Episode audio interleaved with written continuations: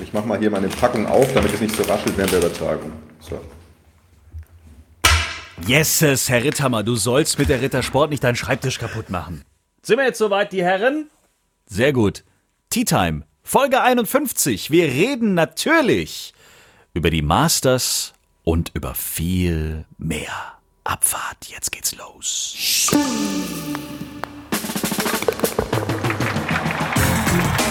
Tea Time, der Golf-Podcast. Mit Jens Zielinski und Golfprofi Florian Fritsch. Folge 51. Wir haben alle grüne Jacken an. Herzlich willkommen zur Masters Sondershow. Wir begrüßen Florian Fritsch und Bernd Ritzhammer ist auch mal wieder am Start. Hallo. Servus zusammen, grüßt euch. Servus, Jens, Flo. Es ist ein später Donnerstagabend. Es ist der erste Tag in Augusta. Vor zwei Stunden, muss ich ehrlich sagen, habe ich gedacht, das wird nichts mit dem Start des großen Turniers, weil die ersten Postings aus Augusta haben gezeigt, es kübelt wie aus Eimern. Es hat geregnet ohne Ende. Aber ähm, es ist losgegangen. Die Jungs sind auf der ersten Runde. Natürlich sprechen wir da später drüber. Jetzt müssen wir aber erstmal über Zypern sprechen, Herr Ritthammer. Du warst ganz knapp dran, verdorre nochmal. Was war los am Finaltag? Naja, ich habe Naja, einen zu hohen Score gespielt, um zu gewinnen. Ich habe 18 Loch gespielt, am Ende stand da eine Zahl und dann kam halt das raus, was dabei rauskam. nee, ich habe, ich hab, also ich meine, es war, ja ein, es war ja ein spannendes Format. Ich weiß jetzt gar nicht, dass es dann auch, dann stelle ich dann die Frage gleich an euch, wie ihr das Format so von außen fandet. Also ich erkläre es nochmal kurz für alle. Ähm, wir haben bei dem zweiten Turnier in Zypern, das erste Turnier in Zypern war ein ganz normales 4x18 Loch Zeltspiel. Da habe ich leider nicht so gut gespielt und hatte das Wochenende frei, um mich entsprechend für die zweite Woche vorzubereiten natürlich. und ganz blöde Fotos Ja, von irgendwelchen tollen Pools und äh, äh, tollen Aussichten hast du auch gepostet an deinem freien Wochenende. Genau, ja, es war schon schön. Es, also ich hatte so zwei Wochen 27 Grad, also muss ich sagen, war ganz nett. Beileid. Okay, weiter. Und naja, die zweite Woche war dann, hieß es, hat sich dann, äh, es schimpft sich Shootout, Cypress Shootout und wir haben zwei Tage ganz normal Zellspiel gespielt. Und dann war der Cut nicht wie normalerweise bei den Top 65, sondern bei den Top 32 und geteilten. Und ähm, ja, den habe ich gemacht. Äh, und dann am Samstag dann quasi die Top 32 und geteilt. Ich glaube, es waren tatsächlich sogar auch genau 32 ähm, sind den Samstag gekommen und alle Scores wurden resettet. Das heißt also, jeder ist bei Level Par gestartet, dieser 32 Spieler. Hat eine Runde gespielt am Samstag und dann wurde wieder das Gleiche gemacht ähm, für den Sonntag. Nur, dass eben nur noch die besten 16 Spieler weiterkommen. Das waren dann insgesamt waren es 19 Leute, die weiterkamen. Und ähm, dann wurde wieder resettet. Alle Scores auf Null für den Sonntag. Und das heißt also, wir hatten am Sonntag de facto 19 Spieler, die geteilte Erste waren, nämlich bei Level Par. Und dann ging es los. Und dann war es einfach so, wer den besten Score spielt, gewinnt das Ding. Und ich habe eigentlich fairerweise ganz gut gespielt. Also ich habe gut gespielt. Ähm, war, war dadurch, dass ich im ersten Flight war, ähm, weil die haben das quasi andersrum gemacht. Also die haben die, die Besten des Vortages und ich habe gut gespielt am Vortag, haben sie quasi vorne weggeschickt. Und ich war in der ersten Gruppe und ähm, ja, habe hab solide angefangen. Ähm, keine Patzer am Anfang gelocht, aber habe dann so ein, dann kam so ein Igel um die Ecke auf der 6 und das hat mich dann so ein bisschen in Fahrt gebracht und war auch ähm, tatsächlich etwas windiger als die Tage davor. Und dann kam noch ein Birdie auf 9 und 9 und auf der 10 dazu und dann war ich auf einmal 4 unter. Und habe dann, glaube ich, auch ähm, eine Zeit lang oder auch ein paar Löcher lang das Turnier angeführt. Und ähm, ja, habe dann leider gleich einen, einen Bogey auf der 11 gemacht, einen Abschlag in Busch, wie es halt immer so kommt. Äh, und habe dann so ein, zwei Löcher, ja, habe dann eigentlich solide weitergespielt, aber habe eben halt keine Bird die Birdie-Putts halt nicht gelocht. Also ich hatte dann eine Chance auf der 13, auf der 14 und auf der 16. Dreimal jetzt keine zwingenden Chancen, aber schon gute Chancen. Äh, Und vor allem auf der 14, das war so ein kurzes 4, hatte ich mich dazu äh, entschlossen vorzulegen. Also man kann angreifen, man sieht aber halt nichts, das ist ein bisschen blöd. Und ich hatte mich entschlossen vorzulegen und habe dann einen guten Pitch gemacht und hatte dann so einen 3-Meter-Putt zum Birdie. Und das war so ein, gefühlt war das so ein gewisser Schlüsselmoment. Also ich, ich war zu dem Zeitpunkt 3 unter, mache ich den, bin ich 4 unter und es wäre zu dem Moment auch die Führung wieder gewesen. Ähm, fairerweise muss man immer sagen, dadurch, dass ich natürlich als Erster rausgegangen bin, hatten viele Leute noch mehr Löcher, also hatten die meisten Spieler noch mehr Löcher als ich. Das heißt, natürlich hatten die noch mehr Chancen, auch Birdies zu machen. Ähm, aber das war so gefühlt, hat sich da lange Zeit nichts getan hinter mir. Also wir waren ständig so ein Riesenbunch bei drei unter, äh, mal vier unter. Ja, und dann habe ich, äh, mache ich da eben das, das, äh, das Birdie nicht, gehe mit drei unter, dann habe ich noch ein paar Pars gemacht und dann haben die hinten langsam angefangen, Birdies zu spielen, wie die Verrückten auf den Back Nine. Und ja, dann habe ich auf der, dann auf der 16 dann eben wieder eine gute Chance nicht, nicht machen können und auf der 17 so ein paar drei, da habe ich dann einfach etwas zu aggressiv, ähm, habe ich auf der falschen Seite verfehlt, bin äh, in, in den Bunker geschlagen vom Tee, der einfach, wo ich absolut tot war, äh, wo ich eigentlich nichts, nichts machen konnte und dann halt da nur ein Bogey gemacht. Dann gab es noch genau zum richtigen Moment für mich so eine Gewitterunterbrechung, dass ich auch ja das 18. Loch nicht noch fertig spielen konnte und dann schon Angst hatte, dass ich meinen Flug verpasse. Und dann saß ich doch ja, dann, ne, dann saß ich doch, ja, dann saß ich doch leicht genervt im Club aus und dann haben sie uns aber nach 40 Minuten wieder rausgeschickt. Und wie es dann halt so ist, so ein bisschen, so ein bisschen angenervt, ähm, äh, ohne dann nach 40 Minuten, ohne Warmschlagen, musste ich dann halt aufs 18. Tee, wo du halt einfach eine Bombe vom Tee hauen musst, um über diese Bunker drüber zu schlagen. Eigentlich musst du nur einen Volltreffer machen, es ist relativ breit. Äh, und dann wird es ein relativ simples Paar 5 und ich mache halt irgendwie eine Gurke. Ähm, links in so einen ganz tiefen Fairway-Bunker rein und von da musste ich vorlegen und habe halt nur ein paar gemacht. Äh, ja, und dann war ich zwei unter und dann haben die angefangen, wie die Wilden zu spielen und auf einmal war ich von möglicher Chance auf meinen ersten Sieg äh, halt auf Platz 9.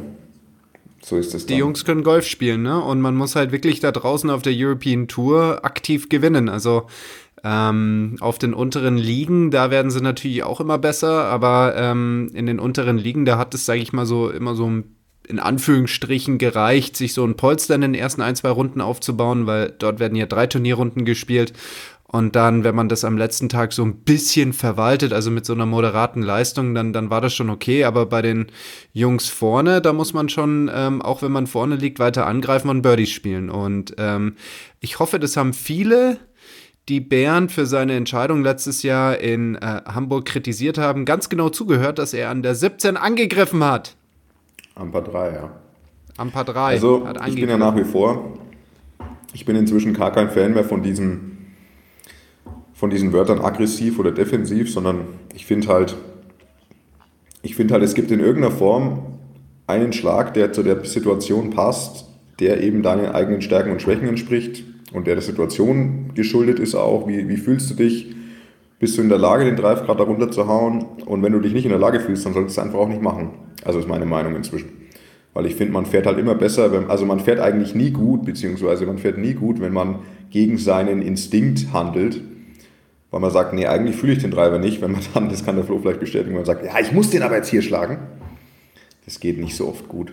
Ich muss gestehen, ich war am Finaltag eigentlich die ganze Zeit damit beschäftigt, äh, einen Riesenhals auf den Sky-Kommentator zu schieben. Ich war kurz davor, die Fernbedienung mitten in den Fernseher zu schmeißen. Das war so negativ. Ich habe echt das Gefühl gehabt, also man muss sich das ja nochmal reinziehen. Da ist ein Deutscher im großen Finale. Der hat die Chance, dieses European Tour Turnier zu gewinnen.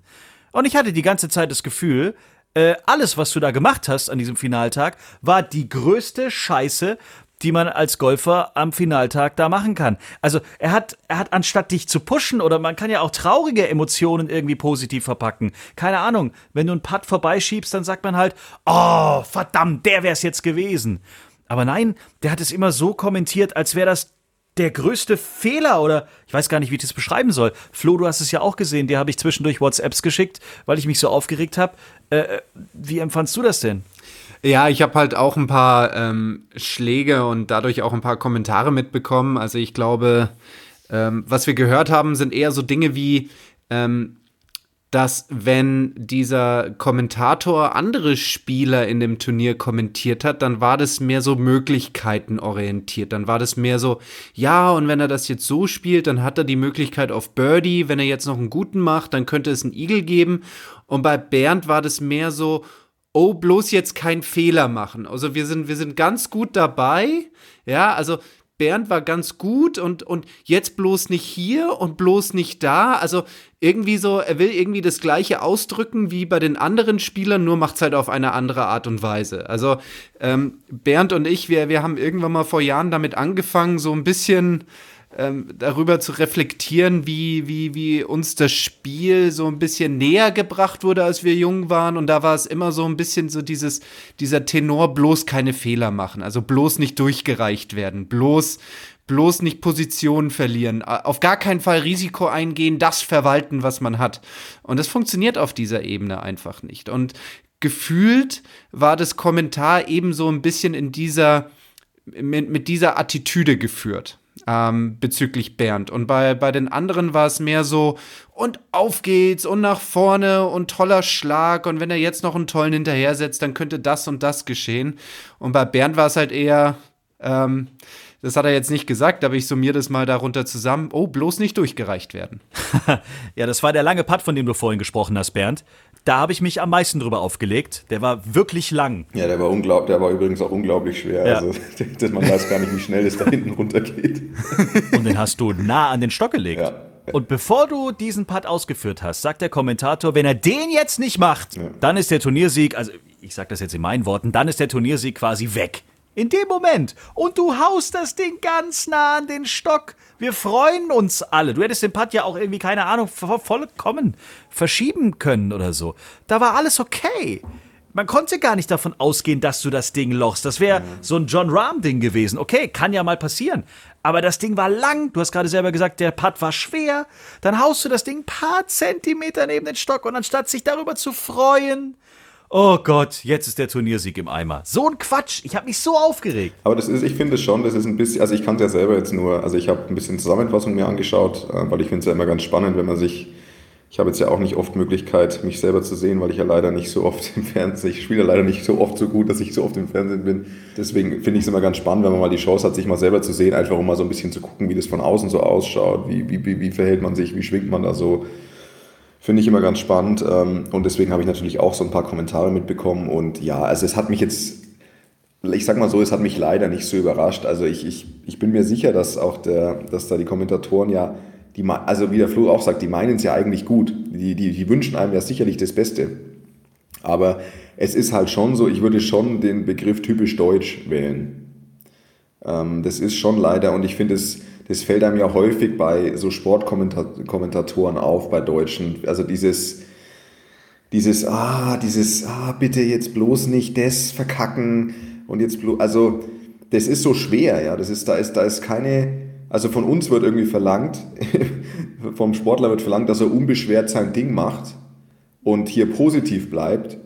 Ähm, aber der Kommentator macht, sage ich mal, genau das Gegenteil. Also der, der, da, da ist so richtig, da schwingt doch so richtig eine Schwere mit. Da ist so ein richtig dieses, ja, so hoffentlich ist es bald vorbei, damit er nicht nichts mehr falsch machen kann. Genau, dass er keine Do Bogies und Doppelbogies machen kann. Ja, ne? hoffentlich, ist, hoffentlich ist er bald am 18. Loch fertig, damit er keinen Bogey mehr machen kann. Also und ich finde schon, also ich meine, das ist jetzt, das war jetzt halt, ich war, es war jetzt halt zufällig ich, der kommentiert wurde, aber ich finde, dass man das häufig, auch nicht nur im Golf, dass das schon, das ist schon so eine deutsche Angelegenheit.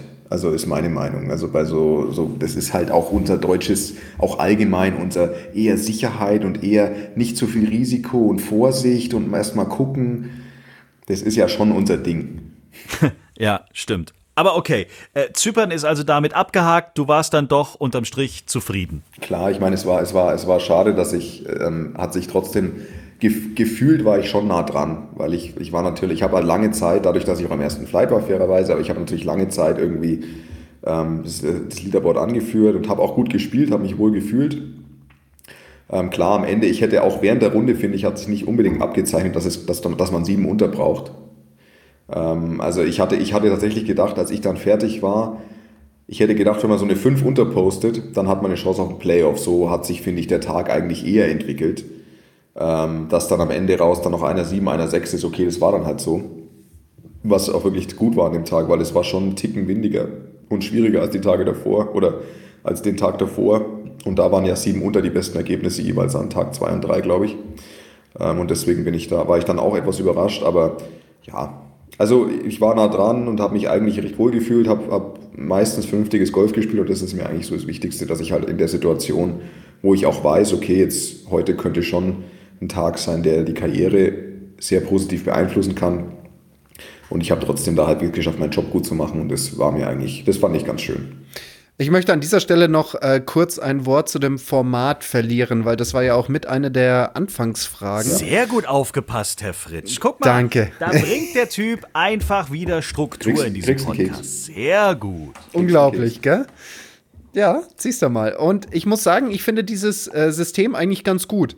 Ähm, weil das, was unseren Sport so ein bisschen unterscheidet von manchen anderen Sportarten, also an dieser Stelle nehme ich jetzt einfach mal Tennis. Im Tennis kann ich ja ein, ein Match gewinnen, aber grottenschlecht spielen, aber das hat eigentlich keine weiteren Auswirkungen auf den Rest des Turniers. Beim Golf ist es ganz anders. Wenn ich am ersten Loch von einem 72-Loch-Turnier einfach Mist baue, dann verfolgt mich das einfach bis zum Ende des Turniers. Und das ist jetzt einfach mal anders. Natürlich kann man auch andersherum argumentieren und sagen, naja, der Erste, der hat sich halt zwei Tage lang da einen riesen Vorsprung rausgearbeitet und wird jetzt quasi wieder zurückgesetzt. Ja, das ist richtig. Aber ich finde, dieses Format entspricht einfach dem Titel von dem Turnier, halt einfach ein Showdown. Alle werden wieder auf die gleiche Zahl gesetzt und jetzt spielen wir einfach drum. Also ich finde das erfrischend und finde das eigentlich auch ganz spannend und sage ich mal, irgendwie so ein bisschen ausgeglichener, weil jetzt haben auf einmal 30, 40 Leute die Chance, um den Sieg mitzuspielen, anstatt vermeintlich nur die ersten 10 oder 15 oder wenn mal einer von Position 20 kommt mit einer 10 unter oder 9 unter. Und äh, das finde ich mal eine ganz spannende, interessante Abwechslung zu dem, was wir normalerweise haben. Gut, damit wäre die European Tour abgehakt. Damit haben wir das heiße sommerliche Zypern verlassen, sind relativ schnell wieder auf dem Boden der Tatsachen angekommen und im frischen, kalten, kühlen deutschen Herbst gelandet. Was für eine schöne Überleitung und eine sogenannte Abmoderation des ersten Themenblocks. Und da kommt auch schon der nächste angeflogen. Wow. Fünf Fragen an Flo. Fünf Fragen an Flo, das gibt's nur bei Tea Time, der Golf-Podcast. Eure Fragen an unseren Golf-Professional, aber zwischendurch, wenn Bernd zu Gast ist, sind natürlich auch Fragen in seine Richtung erlaubt. Schreibt sie uns über unsere Facebook-Seite, über unsere Instagram-Seite oder über unsere Homepage t-time.golf. Sodela, die erste Frage, Herr Fritsch, kommt von Golf Addict. Und ich bin gespannt, wie deine Antwort ausfällt. Er möchte nämlich wissen. Wieso bleiben meine Pitches und meine Chips nie liegen, sondern rollen meterweit übers Loch hinaus? Das kann mit, äh, sag ich mal, drei Dingen zu tun haben. Zum einen, ähm, wie hoch lässt du den Ball fliegen? Ja, also quasi, wie steil kommt er auf dem Grün auf? Das zweite ist, wie viel Rückwärtsdrall bist du in der Lage, mit dem Ball zu verleihen? Und drittens, wie hart oder weich sind die Grüns, auf denen du spielst? Also wenn du natürlich auf sehr harten Grüns spielst, dann wird es schwer, den schnell zum Halten zu bringen. Weiche sind da deutlich effektiver. Auf der anderen Seite, wenn du natürlich in der Lage bist, den Ball hochzuspielen, dann bleibt er auch relativ schnell liegen, genauso wenn du ihm vier Rückwärtsdrall gibst. Also das sind so die drei Faktoren. Sehr gut. Äh, die zweite Frage habe ich eher gagweise heute in die Folge mit reingenommen. Franz möchte nämlich wissen, wo ist der Deinhard? Bitte? Wo ist der Deinhard? Wo ist der Deinhard? Oh, haben wir hier so ein Generationenthema? Kennst du die Werbung aus den 80ern gar nicht mit der Frau und das ist ein Sekt und sagt dir gar nichts? Aber also irgendwie, ich, mir sagt es auch nichts, aber irgendwie. Das war so mehr meine Jugend. Also 50er, 60er. Gab es damals schon Fernseher? 50er, 60er, ich spring dir hier gleich durch den Bildschirm. Also nochmal, da sitzt so eine Frau am Schlagzeug und da ist so eine Party äh, Ja. am Laufen und die Leute quatschen und alles ist laut und dann macht die so ein Schlagzeug-Solo und dann ist sie fertig und dann hat sie die volle Aufmerksamkeit und dann ruft sie in die große Halle, wo ist der Deinhard? Ah, okay, okay. Und dann geht's los und dann gibt's eben Sekt für alle und dann geht das große Besäufnis los und das war damals Uh. in den 80ern eine ganz bekannte Fernsehwerbung. Kennst du gar nicht? Oder ihr nicht? Ah, nee, das kenne ich auch nicht. Also okay, dann nehme ich die Frage zurück. Dann hat das jetzt hier mit der Generation Ritthammer Fritsch nicht so viel zu tun. Tut mir leid. Benny, äh, der berühmte äh, Beefy Benny aus dem Tea Time Golfcamp in Bad Griesbach hat uns auch eine äh, Frage geschickt. Hast du schon mal an die Lochkante gehauen und hat sich dann der Ball in der erlaubten Wartezeit Ja, hat er. ins Loch bewegt, möchte Beefy Benny. Definitiv. Die, die Sache ist ja damals, also zu dem Zeitpunkt war es ja so, dass die Regel besagte, solange der Ball äh, in Bewegung ist, würden diese, sag ich mal, magischen 10 Sekunden nicht anfangen. Insofern ähm, habe ich halt mit meinen Spielerkollegen halt den Ball ganz genau betrachtet und, und da hat man noch gesehen, dass er sich so ein bisschen, so ein bisschen noch bewegt hat. Ja, und hätte ich ihn dann gespielt, hätte ich mir natürlich Strafschläge zugezogen, weil ich hätte ja einen Ball in Bewegung gespielt und das darf man ja nicht. Und äh, deswegen, wir standen da und der bewegte sich so und irgendwann mal plumps. Viele haben uns geschrieben, das ist die vorletzte Frage, äh, weil wir ja diese Woche, Dankeschön, dass wir die Bilder benutzen durften. Wir haben ja diese Woche auf unserem Instagram- und Facebook-Account viele Bilder von 2006 gepostet, denn 2006 hast du, lieber Flo, tatsächlich die große Ehre gehabt und die große Chance gehabt, Augusta, also den Platz, auf dem jetzt die Masters am Wochenende stattfinden, zu spielen. Und viele wollten natürlich aufgrund der Bilder wissen, wie war denn dein Score? Also ich muss ganz ehrlich gestehen, mein Score, um die Frage zu beantworten, war eine 76 oder 77.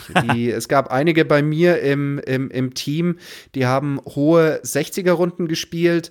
Zwei, drei Wochen vor uns hat das äh, College-Team von ähm, Georgia gespielt und da haben eigentlich alle mittlere 60er-Runden gespielt. Das hat einfach damit zu tun, dass der Platz, je näher wir den Masters kommen, einfach immer schwieriger gemacht wird. Also da reden wir von Themen wie, es wird äh, gegen die Spielrichtung gemäht. Das Gras wird vom Grün weggemäht. Die Grüns werden immer härter und schneller gemacht. Ne?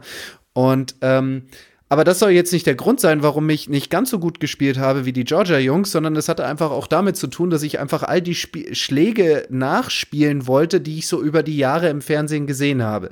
Oder auch andere besondere Schläge. Ich wollte, ich meine, dieser Schlag an der Elf, dieses Foto, da habe ich versucht, ein Vierereisen ähm, über diesen See starten zu lassen oder links im See und zurückcutten zu lassen. Und der ist mir halt nicht gelungen. Also habe ich da einen Doppelbogi kassiert, aber ich wollte halt all die besonderen Schläge, die über die Jahre da passiert sind, nachmachen. Mehr zu Augusta dann äh, gleich und zu den Masters logischerweise. Letzte Frage geht an uns alle, an uns drei.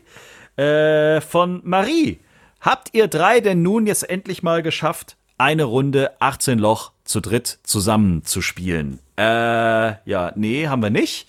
Äh, aber wir hatten zumindest jetzt schon mal von der Konstellation her, haben wir alle mal miteinander gespielt. Also ich hatte die große Ehre, jetzt mit Bernd in Bad Griesbach mal neun Loch zu spielen. Und mit Flo habe ich ja schon das ein oder andere Mal 18 Loch gespielt. Aber wir drei zusammen in einem Flight, das gab es bis dato tatsächlich noch nicht. Huch, jetzt habe ich die ganze Frage beantwortet. Sorry, Jungs. Kein Problem, alles gut. Ich glaube, die Leute sind auch mal ganz happy, dass eine Frage schnell beantwortet wird. Wie gesagt, wenn ihr für die nächste Folge schon wieder Ideen habt, Fragen habt, her damit.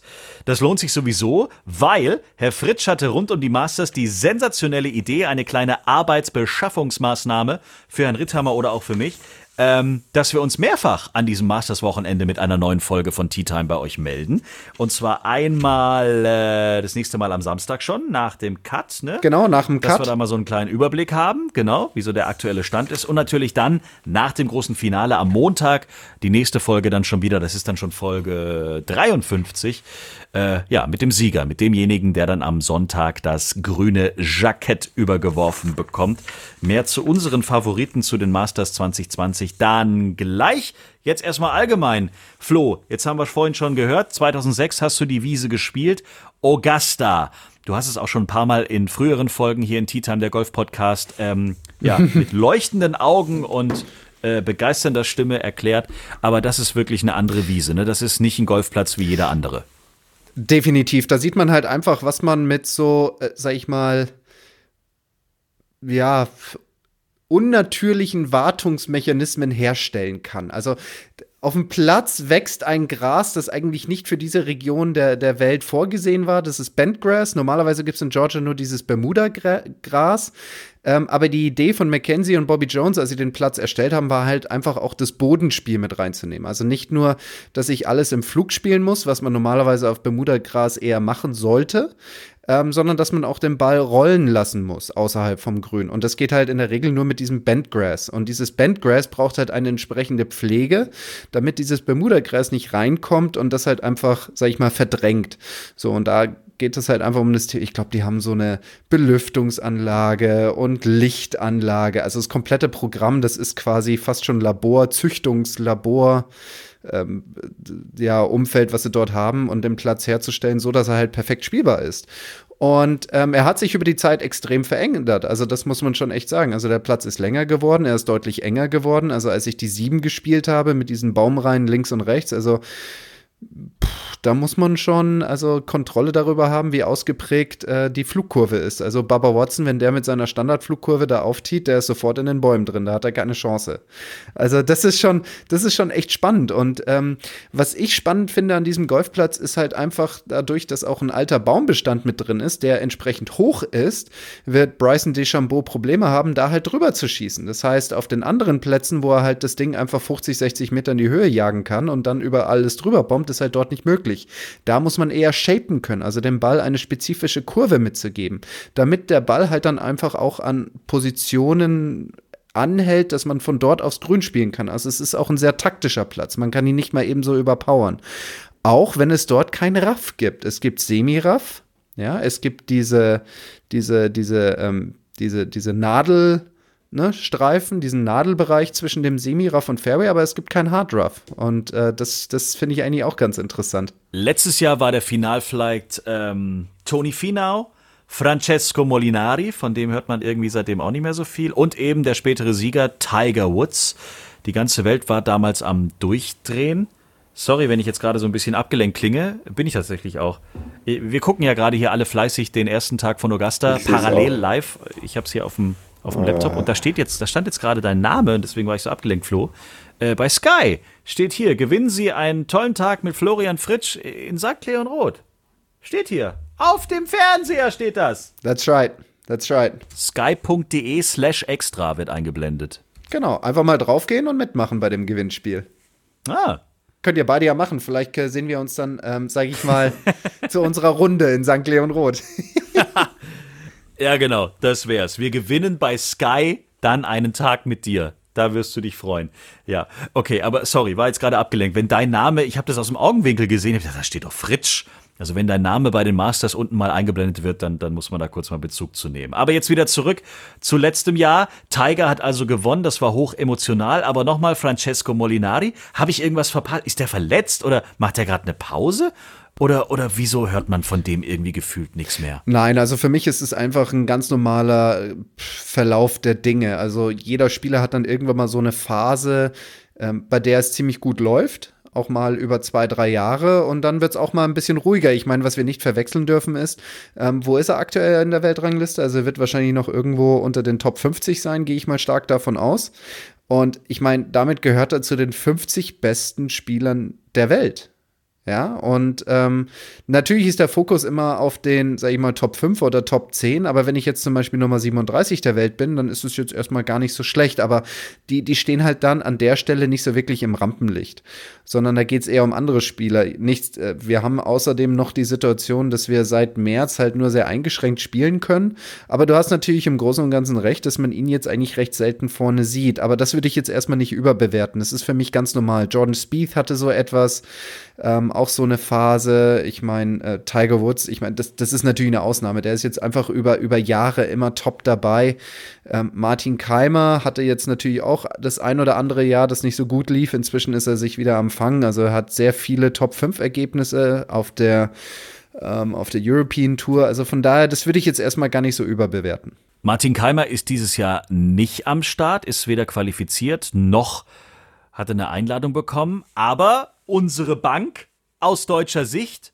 Bernhard Langer zum 37. Krass. Mal Einfach krass. am Start. Klar, ja. als ehemaliger Masters-Sieger bist du jedes Mal dabei. Aber das ist schon geil, oder? Zum 37. Mal. So, und das haben wir ja vorhin auch noch mal kurz gesagt. In welchem Jahr hat er seine erste Masters gewonnen? 85. Und was ist noch Besonderes 1985 passiert, außer ähm, Boris Beckers erstes Wimbledon? Eine Tragödie. Florian Fritsch kam zur Welt. Jawohl! Super! Mega. Ganz toll. Mega, mega. Wie ist denn das jetzt? Also Augusta ist ja, das weiß man, ein sehr spezieller Club. Ich glaube, auch nur drei Frauen sind tatsächlich bis dato Mitglied in dem Laden. Äh, könnte man da jetzt einfach, also kann man da auf Green Fee irgendwie spielen? Oder könntet ihr als European Tour Member, wenn ihr in der Nähe seid, einfach sagen, hier klingeln es und sagen, hey, ich habe heute Bock drauf, kann ich mal bei euch 18 Loch spielen? Würde das gehen? Nee, ne? Ist nicht so einfach. Nee, ich glaube, das wird schwer. Ich glaube, das wird sehr du schwer. Musst ein Mitglied kennen, ne? Ja, genau. So ist es bei mir damals gelaufen. Und zwar, ich war ja Teil der Golfmannschaft von der University of South Carolina und drei ehemalige Studenten von der Uni sind eben dort Mitglieder. Und jedes Mitglied hat das Recht, ich glaube, zweimal im Jahr bis zu drei Gäste auf die Anlage mitzunehmen. Und da haben sich halt drei ähm, Mitglieder von Augusta, die halt auf meine Uni gegangen sind, zur Verfügung gestellt und haben dann mit neun Spielern aus meiner Mannschaft gespielt und ich war einer davon, deswegen durfte ich da draußen sein. Ähm, ich kenne zwei Damen, auch die Namen davon, die dort inzwischen Mitglied sind. Das ist einmal Condoleezza Rice, kennen wir als ehemalige Außenministerin der USA unter George W. Bush und auch Dala Moore die die Namensgeberin war von meinem Business College in der University of South Carolina. Also eine sehr bekannte ähm, Geschäftsdame in den Vereinigten Staaten. Die dritte Dame kenne ich leider nicht. Ähm, aber die Damen finden immer mehr Einzug zu den Masters, weil es gibt im Vorfeld zu den Masters ein Amateurturnier, wo auch Damen spielen. Also ich glaube ein Ladies Amateurturnier, das die Woche oder zwei Wochen vor den Masters dort stattfindet. Das letztes Jahr zum ersten Mal hat es stattgefunden. Leonie Harm vom Golfclub St. Leon Roth hat dort eben teilgenommen und der Club öffnet sich immer mehr. Und die Diskussion, die es seit Jahren einfach gibt, ist, naja, auf der einen Seite haben wir natürlich dieses Thema mit Diskriminierung und Gleichberechtigung und Gleichstellung und auf der anderen Seite eben das, was der Golfclub halt darstellt oder der Club Augusta, naja, wir sind ein privater Verein und haben natürlich das Recht zu bestimmen, wer hier Mitglied werden darf und wer eben nicht. Die haben halt angeführt, es gibt ja auch sowas wie Boy Scouts, wo halt eben nur Jungs mitmachen dürfen, also Pfadfinder. Da dürfen halt nur Jungs mitmachen. Das ist eigentlich auch ein Verein. Und da müsste man ja dann konsequenterweise hingehen und sagen, naja, eigentlich auch müsste man auch das aufbrechen und sagen, dass es dann für alle zugänglich ist. Und das ist halt diese ewige Diskussion. Privat, Vereinsrecht in Anführungsstrichen gegen dieses Antidiskriminierungsthema. gibt sowieso viele kuriose Geschichten in Augusta. Also klar, es gibt so die, die Zuschauerregeln jedes Jahr, äh, wenn das Turnier stattfindet. Also die Zuschauer dürfen auf dem Platz nicht rennen. Da passen die Marshals auch auf. Und du darfst kein Handy mit auf, äh, auf den Platz nehmen. Deswegen gibt es tatsächlich vom Turnier selber nur die offiziellen Bilder. Aber auf Instagram oder Facebook gab es kaum irgendwelche privaten Postings in den letzten Jahren, weil das tatsächlich verboten ist. Du wirst kontrolliert und wenn du dagegen verstößt, dann wird es richtig teuer. Gibt aber auch andere kuriose Geschichten aus Augusta, das heißt kurios, also äh, Geschichten, die wahrscheinlich auch nur da stattfinden können. Äh, 1983 gab es zum Beispiel mal eine Geiselnahme Nein. auf dem Platz. Da hat äh, der damalige Präsident, der US-Präsident Ronald Reagan, hatte auf Einladung 18 Loch gespielt und plötzlich schoss so ein Truck irgendwie durch den Eingang und dann hat so ein Typ ähm, im Pro-Shop Geiseln genommen und wollte also damit erzwingen, dass er mit dem amerikanischen Präsidenten mal kurz ein paar Worte wechseln kann. Der Secret Service hat aber das Thema relativ schnell äh, für beendet erklärt und damit war das Thema dann auch schon wieder durch. Ich glaube, Ronald Reagan hat bis nach den 18 Loch nicht mal was davon mitbekommen. Und dann gibt's noch eine coole Geschichte aus dem Fernsehbereich. Äh, seit 1960 gibt's die Masters im Fernsehen und seitdem überträgt ähm, CBS das Ganze. Und die wurden damals von Augusta beauftragt, bitte alle Fernsehsignale im Umkreis von 300 Kilometern rund um den Golfplatz so zu beeinflussen, dass man das nicht gucken konnte, wenn man in diesem Radius gewohnt hat, weil Augusta darauf bestand, dass die Menschen, die eben mal relativ schnell mit dem Auto da ankommen könnten, also 300 Kilometer Umkreis, dass die gefälligst Tickets kaufen fürs Turnier und das nicht im Fernsehen angucken. Und deswegen musste CBS im Auftrag von Augusta das Signal stören, dass die Menschen im direkten Umfeld vom Augusta National Golf Club eben das im Fernsehen nicht gucken konnten. Solche Geschichten haben sie dich dann damals einfallen lassen. 1960, damals waren die schon so drauf, die Leute da. Ich darf kurz anmerken, wir haben ja über die ähm, Favoriten gesprochen bei der letzten Folge. Da habe ich Herrn Wutz mit reingenommen. Der ist aktuell geteilter Dritter mit minus 4 nach 14. Gell? Wir wissen ja alle, dass am ersten Tag das Turnier gewonnen wird, Flo. Ja, ist richtig. Also ich habe ihm gerade eben eine Nachricht geschickt, er soll es nur noch halten, verwalten. Bloß nicht durchgereicht ja, werden. Halten. Nicht, nicht nach hinten durchgereicht werden. Das ist ganz wichtig. Absichern jetzt. Es führt an diesem Donnerstagabend, wenn wir diese Tea Time Folge aufnehmen, aktuell ein gewisser Paul Casey. An den jungen Mann hat Bernd Ritthammer besonders gute Erinnerungen, wenn wir an die Porsche European Open letztes Jahr denken. Der hat ihm den Turniersieg weg weggeschnappt. Miste Kacke. Aber gut. Äh, wenn wir sowieso gerade drüber reden, wer sind denn deine also, Favoriten, Bernd, ich, ähm, für die Masters 2020? Also ich habe ähm, tatsächlich Ich habe tatsächlich mich nicht viel damit noch auseinandergesetzt, aber mir es kam heute so, weil mich hat heute auch jemand gefragt, und mir kam heute so, ich glaube, ich nehme tatsächlich äh, Rory McIlroy. Hm, auch einer von mir.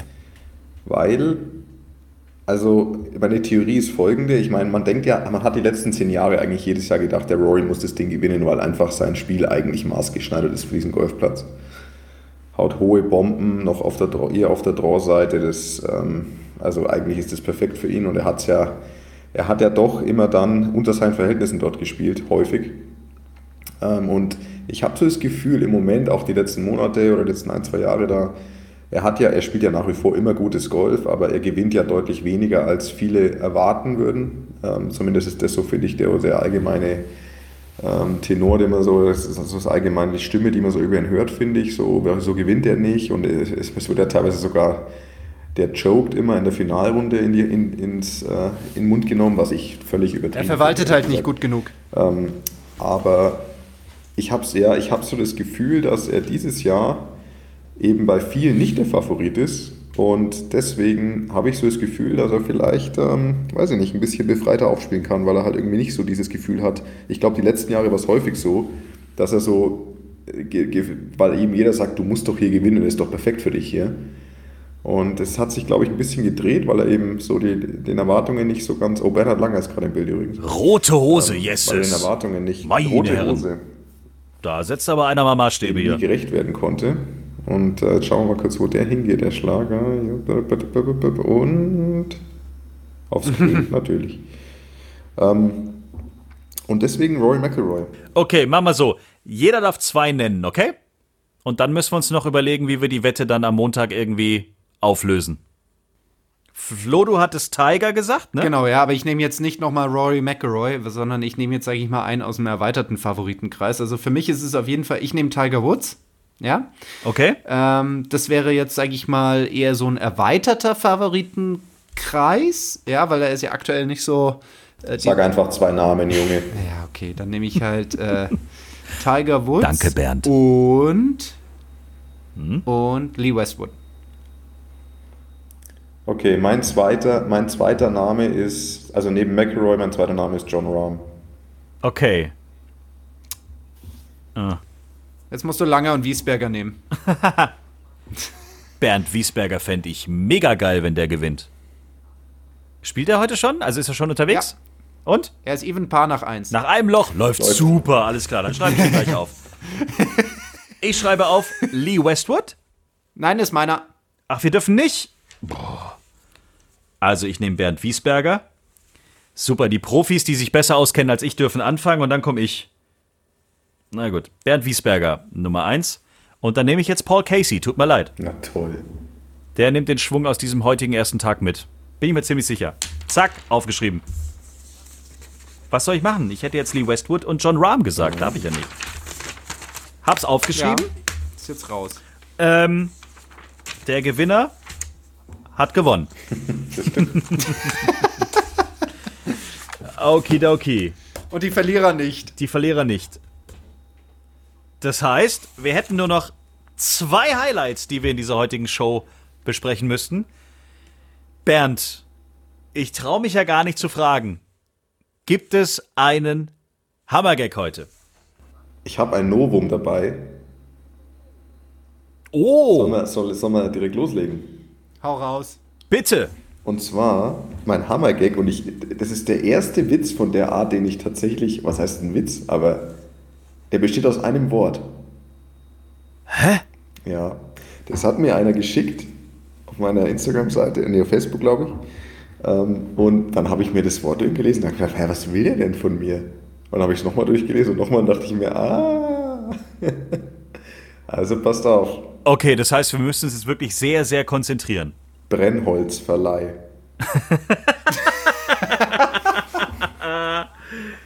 Sehr gut.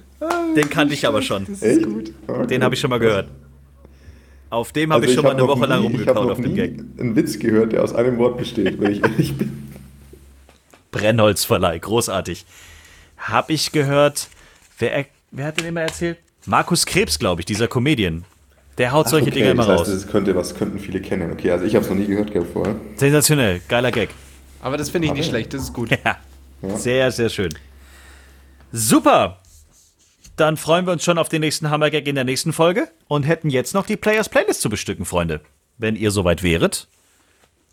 Die Players Playlist findet ihr auf Spotify und Apple Music. Lauter Songs, die wir uns hier im lustigen Kreise der Tea Time Golf Podcast Folgen immer überlegen und dann auf diese Playlist hauen. Und äh, Bernd ist schon so unter Strom, dass er uns jetzt seinen Song präsentieren möchte und will. Nee, ich, pass auf, ich, ich, würde, ich würde sagen, der Flo fängt an, weil dann können wir das notfalls abfedern. Ah, okay, verstehe. Ich glaube, heute könntet ihr tatsächlich stolz auf mich sein. Also bei mir in der Region gibt es ja einen Radiosender, der hat an einem Tag in der Woche immer so, ich sag jetzt mal so Art äh, Äh, zurück in die Vergangenheit Lieder, sag ich mal, Phasen. Ja, und da, ja, genau, ich weiß, weiß jetzt nicht, was ich. Sehr egal. Auf jeden Fall, das Lied, das ich, das ich nominiere, ist Semisonic mit Closing Time. ah, ja. äh, Habe ich noch nie gehört. Das ist weiß ich legendär. gerade auch nicht. Das ist legendär. Legendär. Mhm. Also ich bin mir sicher, wir, wir, wir, wir haben hier jetzt ein paar Hörer, die zuhören und sagen, oh ja. Oh ja. Okay. Ja, na In diesem Sinne kommt auf die Players Playlist. Okay, ähm, ich nehme, habe ich jetzt erst wieder im Radio gehört und finde ich ein ganz cooles Lied. Ähm, eine Sängerin, die ich sowieso sehr, sehr geil finde, also songtechnisch, also stimmentechnisch. Also, aber schaut auch ganz, schaut auch ganz gut aus, wenn ich es richtig im Kopf habe. Grüße an Sarah. Rein sexuell. rein, rein sexuell. Rein sexuell kann sie sehr gut singen. ähm, Lana Del Rey, Oh ja, immer Oder? gut. Ja, sehr schön. oder? Mega. Und zwar, der, okay, der Songtext, das schieße ich, das passt ja super. Let me love you like a woman. Oh Mann. Aber geiler Song auf jeden Fall. Gut, ich komme wieder mit was ganz anderem um die Ecke. Ihr kennt Gregory Porter, großartiger äh, äh, äh, Sänger. Der hatte einen Riesenhit mit äh, Liquid Spirit. Und davon gibt es jetzt einen Remix. Und genau den hauen wir auf die Players Playlist, den Clapton Remix. Das war der Song, Bernd, den ich vorher hier ganz laut im Studio gehört habe, als du dich eingeloggt hast. Ah, das war das. Da dachte ich mir, was ist denn hier los? Disco, Disco. Disco, Disco. Yeah. Sehr schön. Freunde, das war's schon wieder für heute. Dann können wir jetzt ganz entspannt weitergucken. Auf Sky Sport 1. Louis Oosthuizen ist gerade am äh, Patten. Wir schauen jetzt mal weiter an, was am ersten Tag äh, in Augusta so passiert. Es hat wieder einen Riesenspaß gemacht und denkt dran, falls ihr in der Zwischenzeit während der Übertragung auf Sky, falls euch irgendwas auffällt oder ihr irgendeine Frage habt oder ihr irgendwas Spezielles beobachtet, was ihr gerne irgendwie loswerden wollt, also es gibt übermorgen schon die nächste Folge von eurem Lieblings-Golf-Podcast nach dem Cut in Augusta. Das heißt, wenn euch irgendwas auffällt, schreibt's uns bitte sofort oder schickt uns eine Voicemail. Das könnt ihr auch gerne mal machen. Dann äh, hauen wir euch mit eurer süßen Stimme direkt hier rein und dann können wir über eure Fragen gerne diskutieren. Bis dahin, passt auf euch auf, bleibt gesund. Baba, Servus und Bussi. Äh, sagt ihr auch noch was, Männer, oder mache ich hier alles alleine? Tschüss. Äh, ach so, ciao. Na geht doch. Wiedersehen. Schreibt uns, liked uns. t-time.golf